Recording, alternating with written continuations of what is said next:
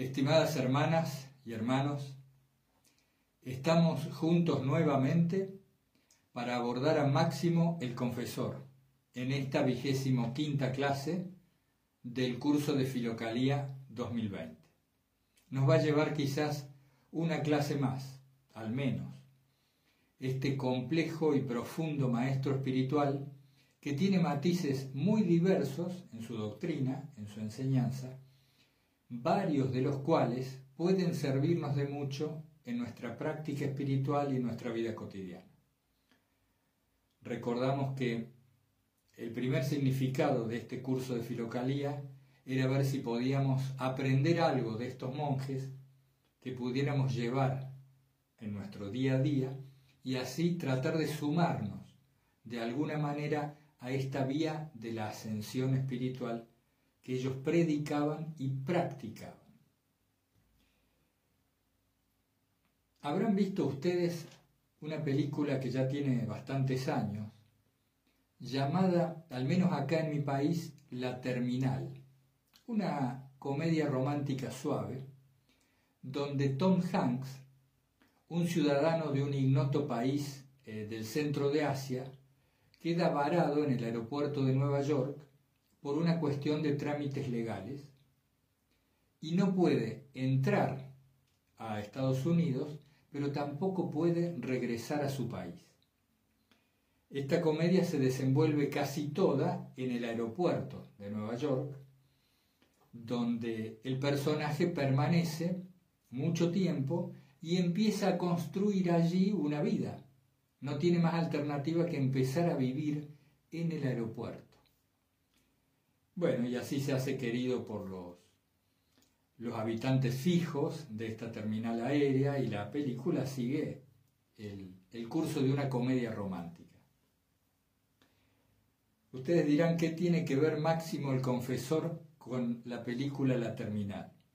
Es que Máximo, San Máximo, nos dice que el ser humano está en el medio entre el cielo y la tierra, que tiene cuerpo y que tiene alma, y que es un ser fronterizo, que está al borde, que su vida aquí es una duda, es un movimiento permanente en busca de la unidad perdida.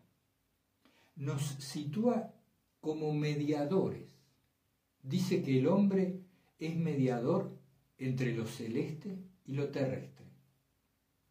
Somos un ser viviente vinculante. Fíjense qué definición del ser humano. Un ser viviente vinculante. Y tiene otras como, por ejemplo, nexo universal.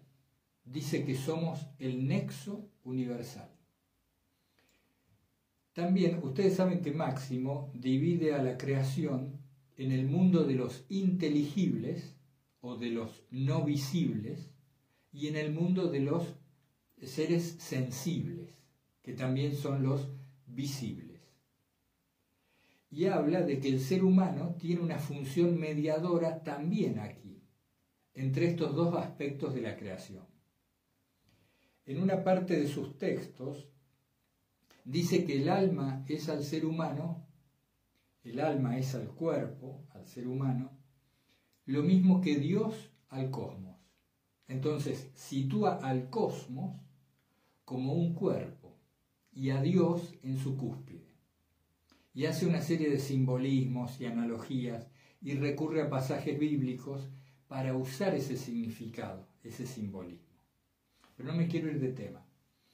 Dice que el ser humano es el lazo de unión entre el cielo y la tierra que el alma está en una zona fronteriza. Quiero ver de qué otro modo lo, lo dice, el ser viviente vinculante. Fíjense qué términos y qué forma de, expresión que tiene. Este ser viviente vinculante, ya vamos a ver después la relación con Cristo, este ser viviente vinculante que somos, no es sólo un medio entre un mundo y otro. Es también un transformador. Es como si al resumir en nosotros mismos todo el cosmos, acuérdense ustedes que Máximo dice que el ser humano es un microcosmos. Al resumir en nosotros el cosmos entero, y al estar nosotros unidos a todo, nuestra transformación lo transforma todo, cambia el cosmos. Entonces tomamos nosotros la obra de la creación, las plantas, los animales, todo lo que se nos ha dado en la tierra, y tenemos la misión de transformarlo y elevarlo a cada cosa lo más posible en ese movimiento intrínseco de unidad que tiene todo el cosmos. Vamos de a poco. Dice San Máximo que todo el cosmos está atravesado por una fuerza invisible que tiende hacia la unidad. Más tarde o más temprano, todo va hacia el uno, hacia el que es, hacia Dios. Las cosas, las personas, las montañas, las nubes, los planetas, cualquier cosa creada tiende hacia la unidad. Aunque a veces no nos parezca, ese es el movimiento universal hacia la unidad. ¿Y cuál es la función del hombre? Colaborar con este movimiento hacia la unidad. Él tiene que ir uniéndose en sí y unir todas las cosas que toca. Máximo nos aporta el significado de que nuestra vida tiene sentido en tanto se dirija a la unidad que es Dios. Y nos sitúa como liturgos, el ser humano como oficiante de una liturgia cósmica, universal, de un sacrificio, de un sacro oficio, de una ofrenda a Dios constante en su vida, a través de lo que hace por fuera y también dentro, en el alma. En esa parte más elevada que, como ustedes saben, los filocálicos, por una influencia griega, llaman el nous, el órgano de la contemplación. Este órgano de la contemplación, la parte elevada del alma, dice Máximo, viene a ser para el hombre lo que es Dios para el cosmos viene a ser el alma para el hombre lo que es Dios para el cosmos. Es decir, el principio del orden, el principio ordenador general y universal. En esta, en esta liturgia cotidiana nos volvemos mediadores. ¿Cómo? Como dijimos, transformando lo que tocamos y elevándolo espiritualmente. Máximo dice que mediante la contemplación de los seres sensibles, de los visibles, un animal, una planta, una roca, la lluvia, las nubes, lo que fuera, mediante la contemplación de los seres sensibles y visibles, nos elevamos hacia la contemplación de los seres inteligibles, es decir, aquellos que no se pueden tocar ni ver, pero que se pueden entender, conceptualizar, comprender. Por ejemplo, un ser inteligible serían los ángeles, que no se pueden ver, no se pueden sentir, pero que podemos concebir.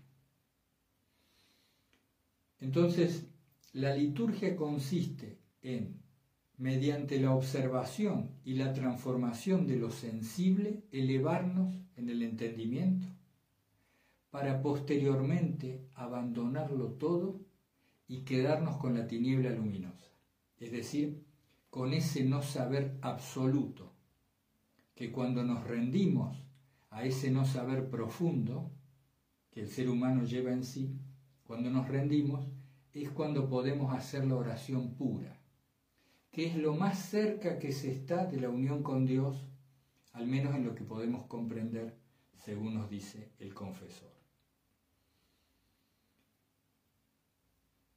¿Cómo, ¿Cómo puedo hacer para elevar mi visión desde lo sensible a lo inteligible y posteriormente hacia la contemplación de la tiniebla luminosa? ¿Cómo puedo hacer? Acuérdense ustedes, permítanme la digresión,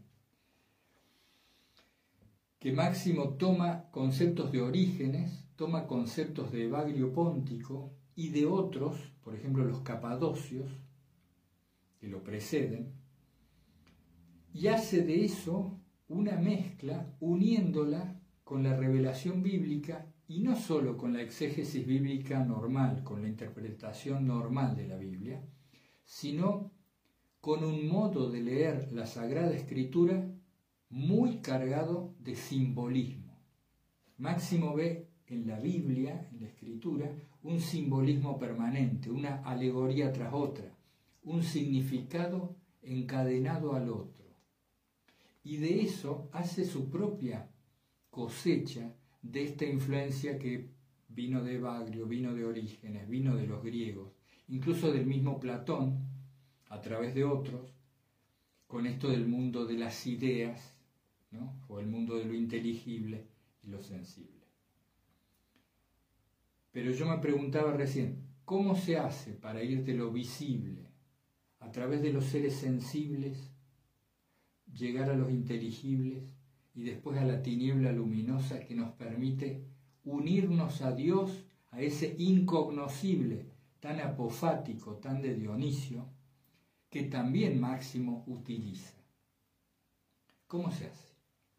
Hay que tratar de advertir en las cosas las razones de las cosas.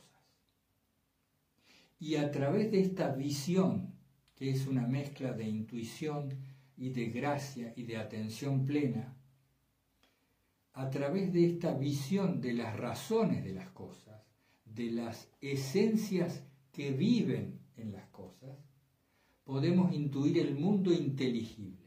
Es decir, el mundo que no se ve, pero que puede entenderse e intuirse, se ha patentizado en el mundo sensible, en el mundo de la materia.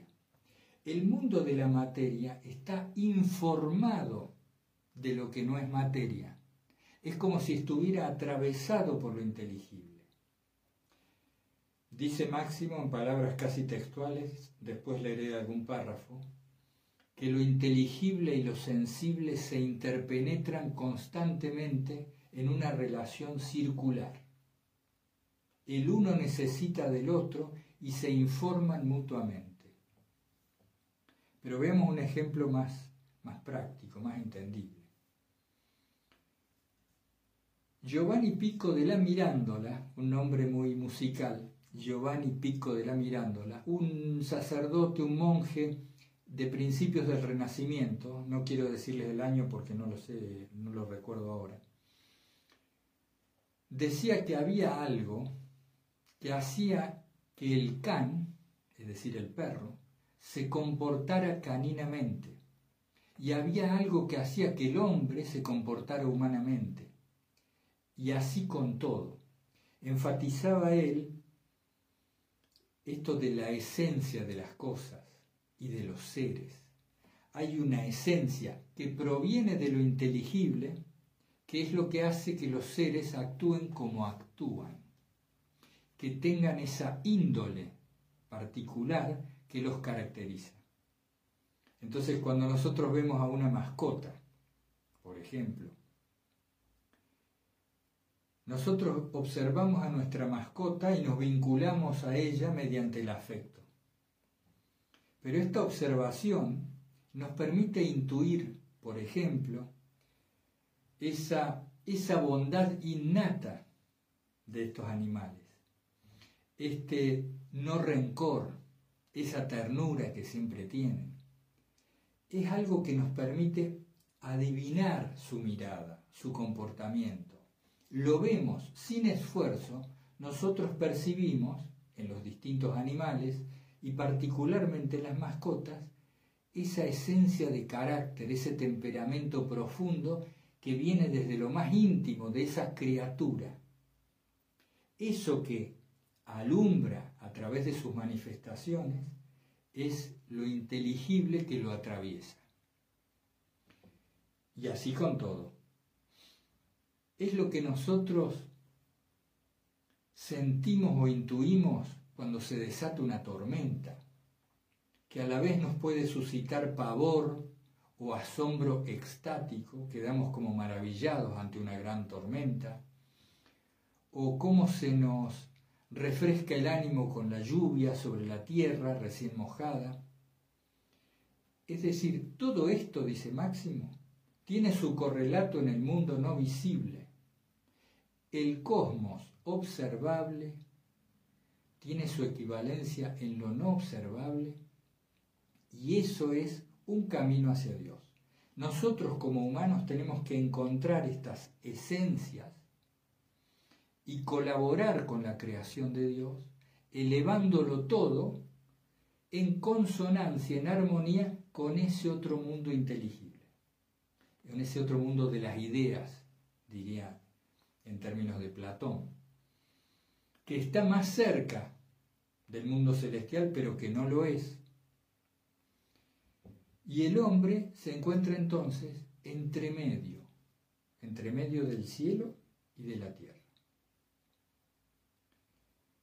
¿Cómo se efectúa esta liturgia? En parte, como decíamos, observando o intentando con una atención plena, abierta, intuitiva, que invoca la gracia, en parte mediante esa observación esencial y en parte mediante la transformación de nuestras situaciones, de cualesquiera hechos de nuestra vida, en ceremonia de alabanza. Máximo es terminante. Nos dice que el sentido de la vida humana no hay que buscarlo ni acá, ni allá, ni más allá. El sentido de la vida humana es ir hacia Dios y para eso nuestros actos han de ser liturgia, ofrenda, sacrificio. Máximo el confesor nos dice algo hermoso, que la vida tiene que ser una ceremonia. Es como si fuera una gran Eucaristía. Recuerden que dije al principio que el ser humano está unido a todo. Esto lo podemos comprobar. El aire que entra en nuestro cuerpo y nos vivifica, el agua que bebemos, el sol que nos ilumina. Comemos elementos que surgen de la tierra. Es decir, todo está interpenetrado, como decíamos recién. Y al estar el ser humano unido a todo, importa mucho la transformación individual también. Porque aunque nuestros ojos materiales no sepan ver la influencia, mi transformación cambia el universo. Mi cambio lo cambia todo. Eso nos dice Máximo. Y dota así de un sentido profundo nuestra vida y aún a los momentos que podríamos considerar más niños o más pequeños cuando nos vamos a dormir, el modo en que nos vamos a dormir, el modo en que despertamos, el modo en que lavamos, el modo en que estudiamos y sobre todo, como ya lo dijimos en la clase pasada, el modo en que amamos.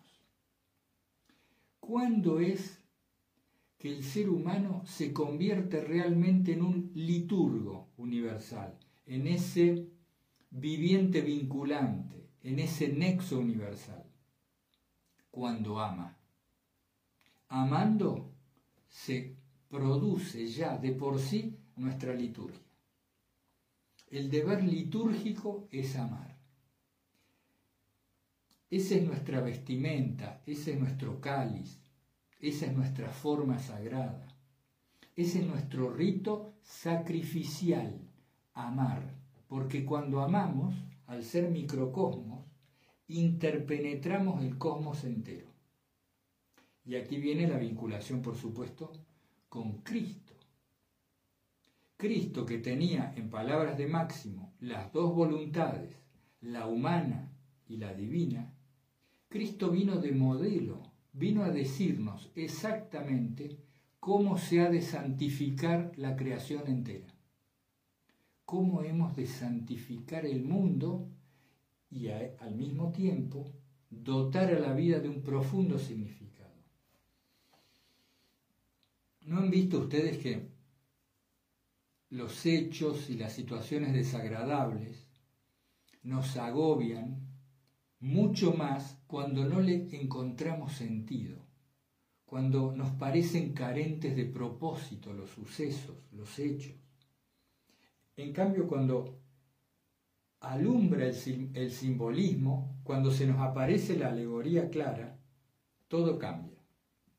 Había un, hay un autor, Víctor Frankl, que fue un, si, no me equivoco, un judío que estuvo en uno de los campos de concentración en la Segunda Guerra Mundial. Era un psicólogo y escribió después un libro muy famoso que se llamó El hombre en busca de sentido, Víctor Frankl. Se los recomiendo mucho, es un muy buen libro.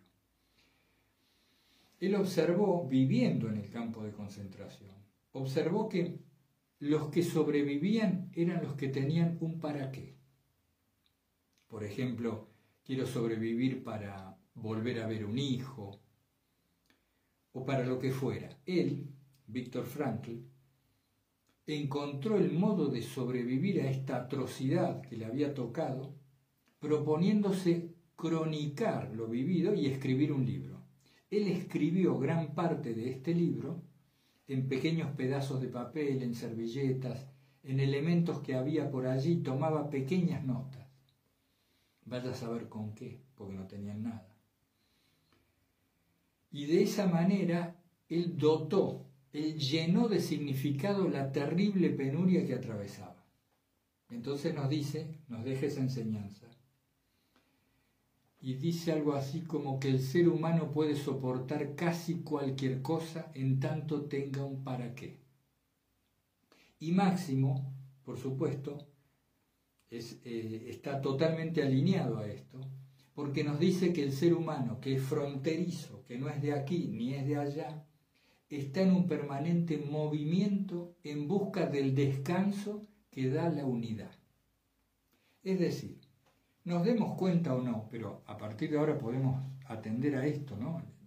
Me doy cuenta que esto abre una perspectiva muy interesante en el cotidiano.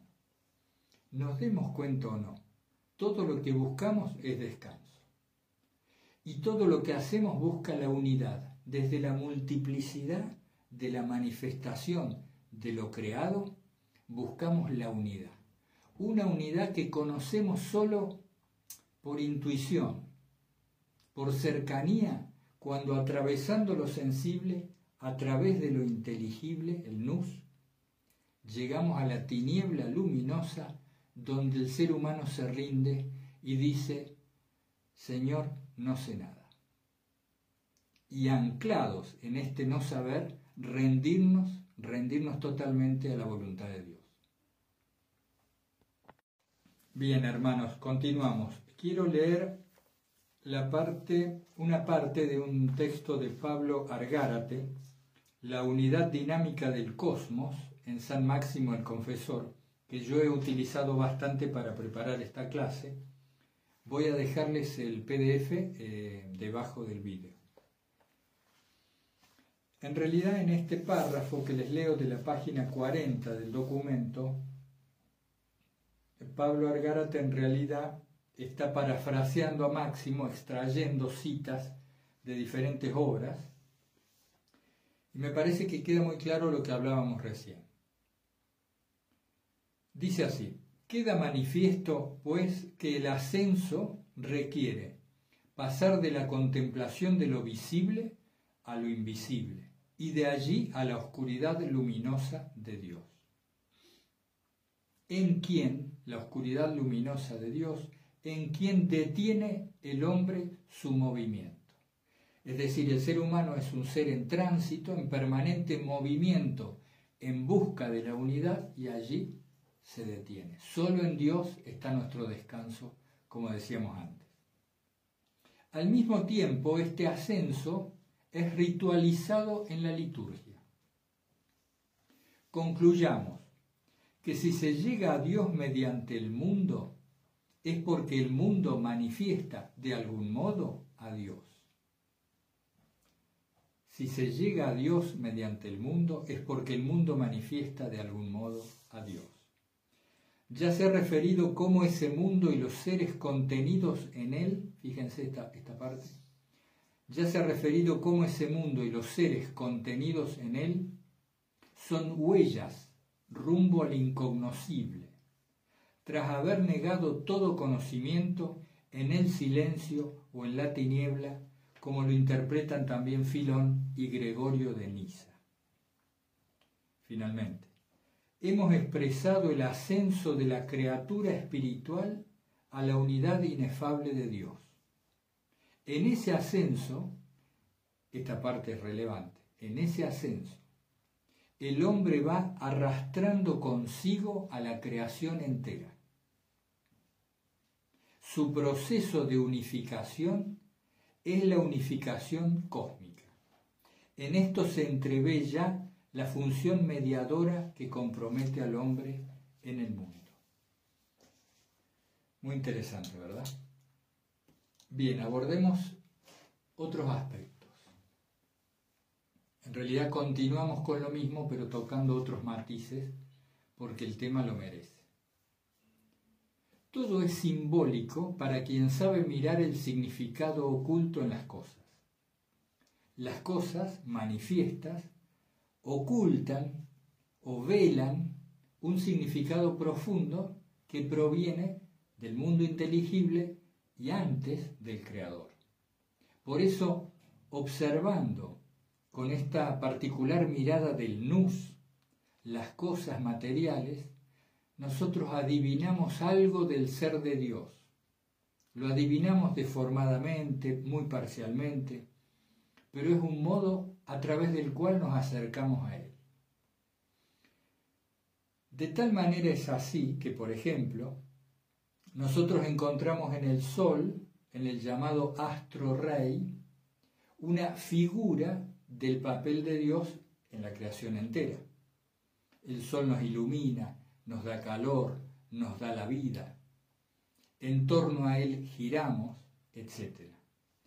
Observando los seres vegetales, por ejemplo las plantas y las flores, que se orientan siempre hacia, hacia el sol, es decir, hacia esta prefigura o este simbolismo de Dios, nosotros comprendemos también el movimiento inherente de la creación entera. Todo tiende hacia la luz hacia esa unidad. Bien, entonces nosotros tenemos, el ser humano, el hombre, tiene que ser el oficiante de una ceremonia que conduce a la creación a la unidad. Este es un movimiento que en algún momento termina, se encuentra con Dios. No es un infinito movimiento que nunca termina nunca alcanza la consumación. Es más, Máximo tuvo algunos problemas también, ya dijimos que, fue martirizado, ¿no? Por, fue condenado a, a que le corten su lengua para que no prediquen y que le corten su mano derecha para que no escribiera. Pero también tuvo problemas porque en alguno de sus escritos se interpreta como él considera que finalmente todos los seres van a ser salvados, incluso el ángel caído, el demonio. Y esto, por supuesto, entraba en una colisión tremenda con, los concilios de la época y con, con el dogma. Pero claro, uno puede entender por qué Máximo llega a esta comprensión, a esta intuición, a esta afirmación de que finalmente todos van a salvarse. Porque no puede concebir a un Dios amor que crea el universo entero y que aparte de sí finalmente una parte de esa creación. No lo puede concebir. Porque el pecado viene a cumplir un papel en el plan de la salvación el pecado viene a cumplir un papel. El hombre cae, el hombre peca, y resulta que merced a su pecado tiene la posibilidad de vincularse para ascender la creación entera nuevamente hacia Dios. En otras palabras, cada uno podrá creer o asimilar lo que le parezca bien, por supuesto, de esta afirmación pero hay que decirlo como lo interpretamos a, San Máximo. En otras palabras, él dice que aún el pecado tiene sentido en tanto obliga al hombre a trabajar para elevarse y elevar con ello la creación entera. Es como si el pecado fuera parte del plan de salvación. Esto, esto es muy polémico o discutible o genera reacciones diversas. Pero ¿cómo es posible? ¿Cómo es posible que el omnisciente y omnipresente, el que está más allá de todo, más allá de lo inteligible más allá de lo sensible, más allá de cualquier más allá, el que es la suma de la perfección concebible, esto es Dios, permitiera el pecado como una imperfección de su obra. Entonces se nos dice, no, bueno, pero es el hombre el que se negó, dijo que no, etcétera, como hablábamos la clase pasada. Pero aún así, esta facultad del hombre de decir no a la voluntad divina y de caer en la miseria y de engendrar así su propia muerte, aún esto es abarcado en la bondad infinita de Dios como parte de su plan de redención. Porque pareciera que la creación no ha terminado. La creación se está desarrollando todavía ahora y el pecado pareciera ser uno de los materiales inherentes a su constitución, a su conformación. Bien, cada uno puede ver esto como, como le parezca, por eso yo les preguntaba eh, cuál era el sentido del pecado para ustedes, personalmente. Eh, y esto tiene luchas con el dogma, tiene problemas con lo que por ahí se nos ha enseñado en la catequesis y puede ser mal interpretado también. Pero bueno, abordando, a San Máximo, no podemos sino hacerlo desde nuestra interpretación de sus textos y esto es lo que yo leo entre líneas cuando leo sus textos, sobre todo las centurias de la caridad.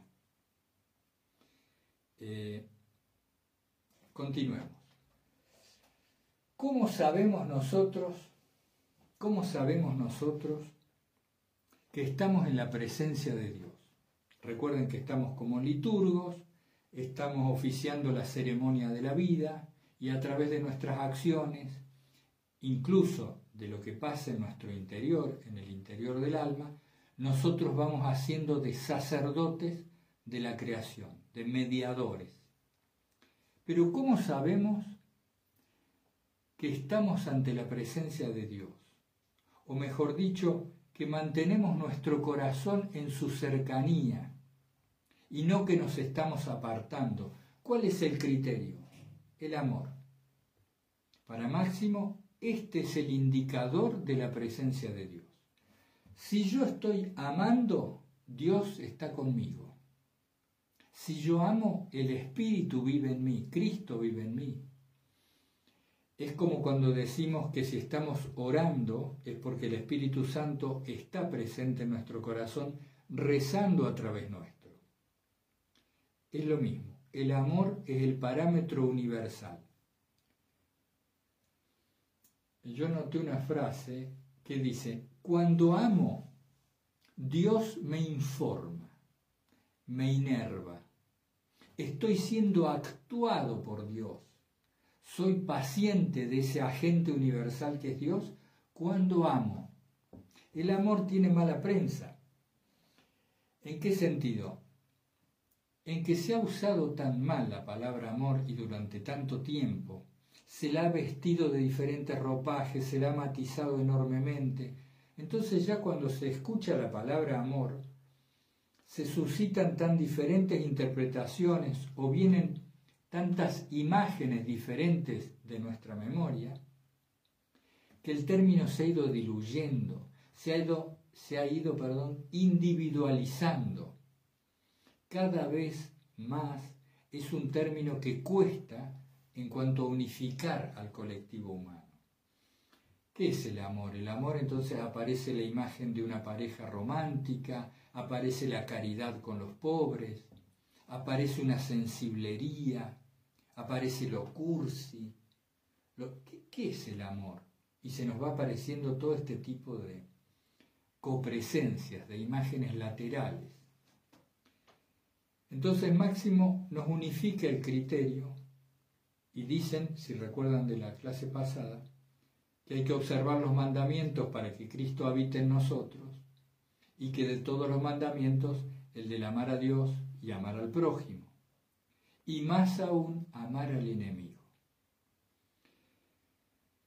Y nos decía Máximo que el amor implica una cierta violencia, en ese sentido una valentía, un coraje profundo, para permitir que Dios nos tome el corazón. Y cuando Dios nos toma el corazón, nosotros amamos. Y al amar desaparecen las diferencias que vemos entre los hombres y que vemos también en las cosas. Porque quien ama ve a Dios en todo ve el fenómeno, ve la belleza de la flor, la belleza del amanecer, la belleza de esa persona. Lo ve, pero sin embargo ve detrás de eso a Dios, que a todo lo está informando, lo está penetrando. Es como si se fueran abriendo los ojos a la gracia. Cuando nosotros amamos, y particularmente cuando merced a este coraje del corazón podemos amar a los que nos odian o amar a nuestros enemigos, cuando trascendemos todas las diferencias por un acto muy fuerte de amor, que no es más que adherir a la voluntad de Dios, cuando hacemos esto, y esto por supuesto en un sentido alegórico o metafórico, cuando logramos amar de ese modo, es como si dejáramos que Dios mirara a través de nuestros ojos. Es como si permitiéramos, permitiéramos que Él, el omnipotente, el omnipresente, derramara a través de nuestra mirada su luz en el mundo. Y eso es también la mediación del ser humano, el papel de oficiante de esta sagrada liturgia. Cuando miro al semejante, ¿qué veo? Veo una diferencia, veo un otro, pero hay un modo de mirar en que esta división se supera y veo a Dios en el otro y a Dios en mí y a Dios en todo. Este movimiento de unificación es precisamente el sentido de la vida humana en esta tierra para San Máximo, y creo que, vamos a adherir sin dificultad a esta, a esta conceptualización. ¿Qué más? En definitiva, esta frase me gusta mucho. ¿Cuál es el mensaje de Máximo el Confesor? Y podemos decir muchas frases. Esta me gusta mucho. Máximo nos dice que la unidad es más fuerte que la diferencia. La unidad le gana a las diferencias. La unidad es el bien. La unidad es el bien supremo, porque es la unión con Dios. Y también nos dice que la realidad está atravesada, la realidad está atravesada por una fuerza unificante. Ustedes vieron que en el Génesis hay dos relatos de la creación. Dice también Máximo adhiriendo a sus precursores, a los capadocios, creo que especialmente a Gregorio de Niza, dice que en el Génesis se relatan dos creaciones, porque una es la creación del mundo inteligible y la otra la creación del mundo sensible. Y se dice allí que como el hombre fue creado al último, es decir, es el último invitado al banquete, es el que viene a mediar por eso es el último invitado. En ese sentido es el más importante del banquete. Cuando todos los demás ya se han ubicado, recién ahí llega el invitado de privilegio, que es el ser humano en su función mediadora. Bien. Veamos. Bien, el amor indica la presencia. Entonces me queda en esta parte de la clase este llamado profundo que tenemos a ser Cristos. Ser cristiano en esta visión espiritual de Máximo y de otros filocálicos, pero muy especialmente en él. Ser cristiano no es solo seguir el mensaje de Cristo, buscar imitar a Cristo, es dejar que Cristo habite en nosotros hasta que seamos otro Cristo. Y otro Cristo con todas las consecuencias que ello implica. En primer lugar, la muerte a la voluntad humana. Cristo se entrega en la cruz, Cristo muere, y cuando Cristo acepta morir, está doblegando su voluntad humana a la voluntad de Dios. Está permitiendo que la voluntad de Dios sea todo, sea todo en Él. Esa es como la misión del ser humano.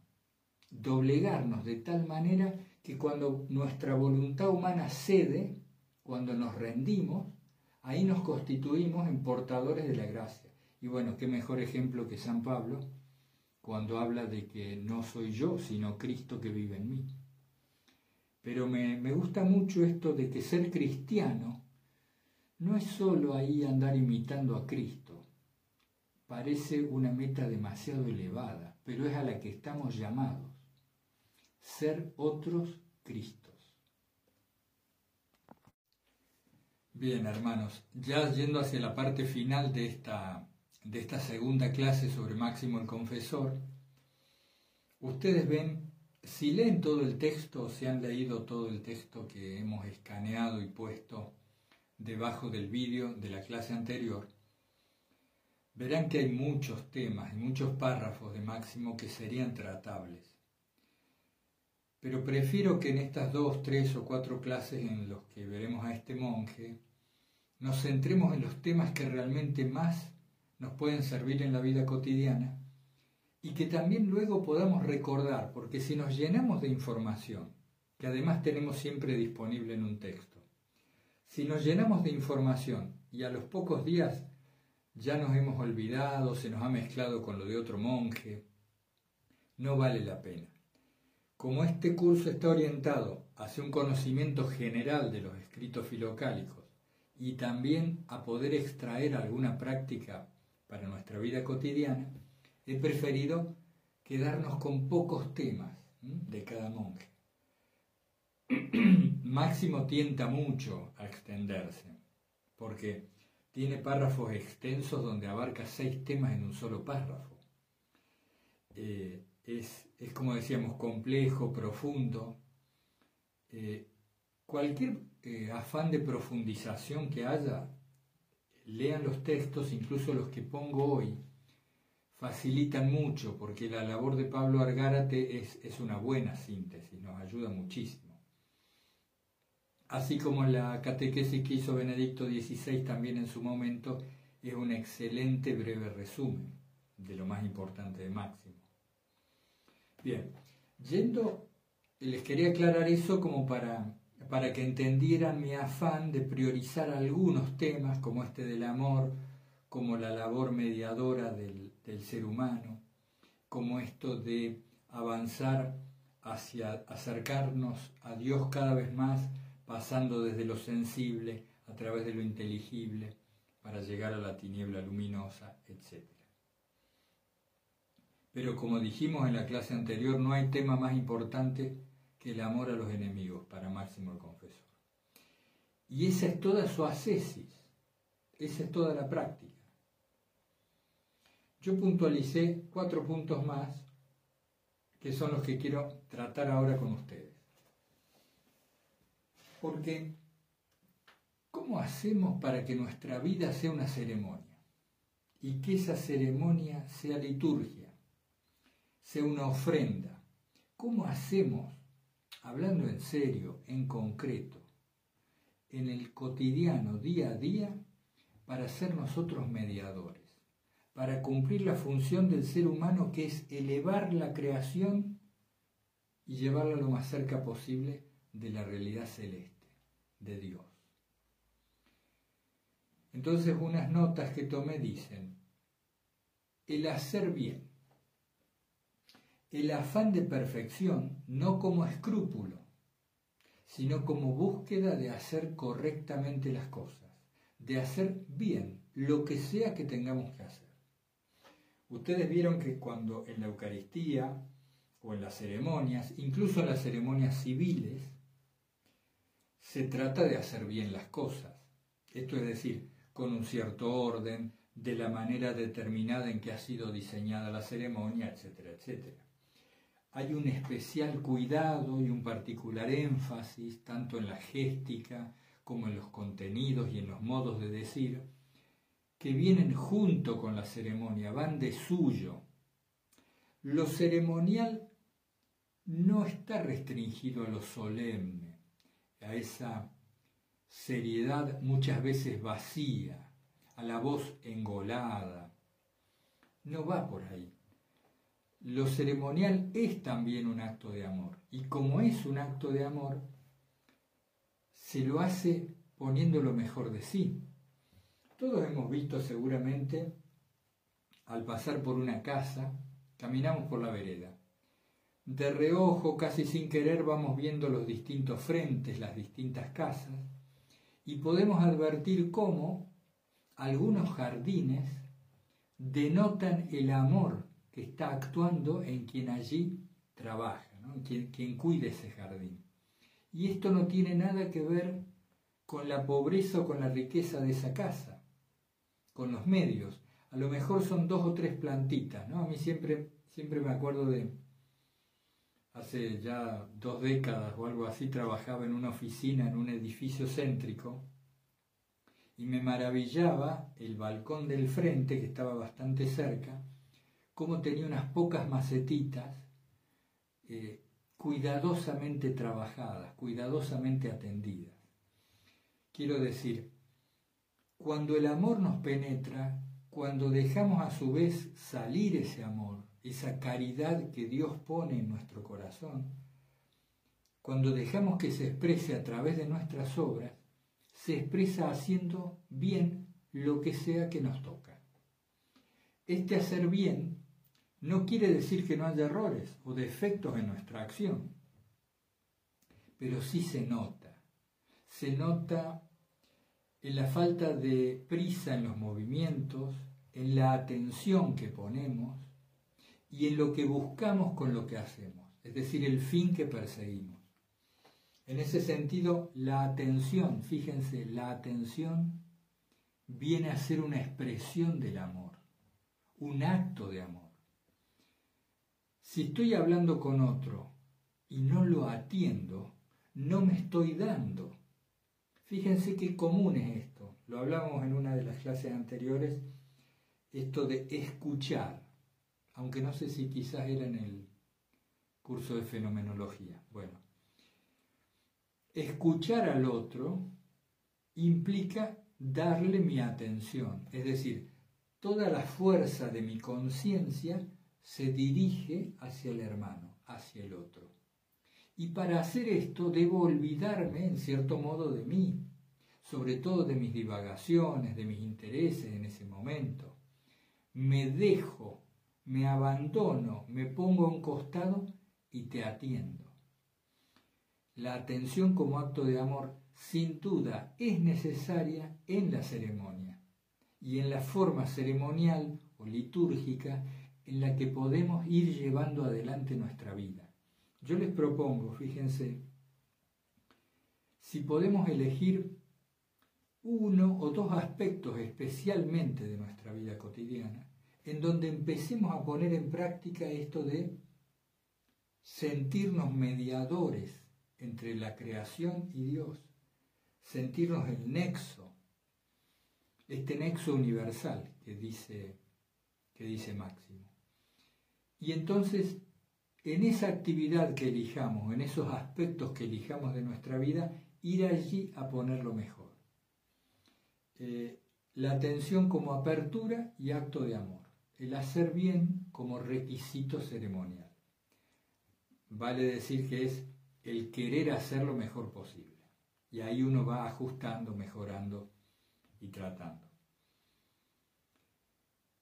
Otro aspecto que, mi experiencia es muy importante con esto de, del sacrificio, no en sentido de padecimiento, de hacer con esfuerzo y dolor, sino de sacrificio como ofrenda, de oficio sagrado.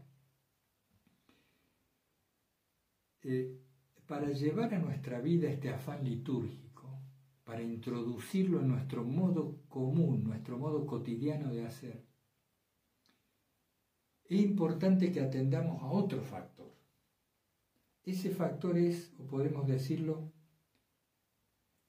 tratar, es una motivación, es una motivación de fondo. Tratar de dejar mejor cualquier cosa que yo toque, cualquier situación en la que participe, cualquier persona con la que me relacione, que allí por donde yo pase, algo mínimo, aunque sea, haya mejorado. Entonces, si he pasado por esta habitación y la puedo ordenar, la puedo limpiar, si estoy con este amigo, ¿qué le puedo aportar? En este día que he vivido, ¿Qué he mejorado de la creación? ¿En qué cosa, por más mínima que sea, he contribuido a la elevación de lo creado? A esta, eh, este movimiento cósmico hacia la unidad. Yo tenía un amigo ya fallecido. Un día le preguntaron cuál era el sentido de la vida para él. Y él lo pensó un poco y dijo que cuando me vaya, yo haya dejado el mundo un poco mejor de, lo que lo encontré, de cómo lo encontré. Uno se conmueve por el recuerdo del amigo. Es decir, que el paso por esta vida, yo tengo que dejar un rastro, un rastro mejor, un rastro de bondad, un rastro de calor, de cariño. Si me sitúo realmente como mediador, todo lo que haga desde la mañana a la noche va a ir siendo llenado por esta atención amorosa, por esta búsqueda del bien hacer. Bueno, no quiero extenderme mucho con esto, pero me parece que es central y es sacarle el jugo a Máximo el Confesor. Es central esto en su, en su discurso, en sus muchas obras, que todavía les voy a deber para la, próxima clase la lista de ellas y algún comentario. Entonces, a través de mi actitud y de mi búsqueda de bien hacer, yo empiezo a hacer la liturgia en mi vida personal. Les pido que me cuenten, si esto les interesa, cómo les va con esto. Sacamos mucho fruto a veces de los intercambios que tenemos por correo e incluso por audios en WhatsApp. Y he conocido gente que, realmente me enriquece mucho el contacto con ustedes. Así que bueno, reviso a ver si me queda algo antes de terminar. Sí, solamente me quedaba leerles un último breve párrafo, muy breve, de, Máximo, y eh, decirles un concepto que me olvidé de mencionar antes, cuando estábamos hablando del hombre como un alma fronteriza, como que está al borde, como que está en la duda, en un permanente movimiento hacia la unidad.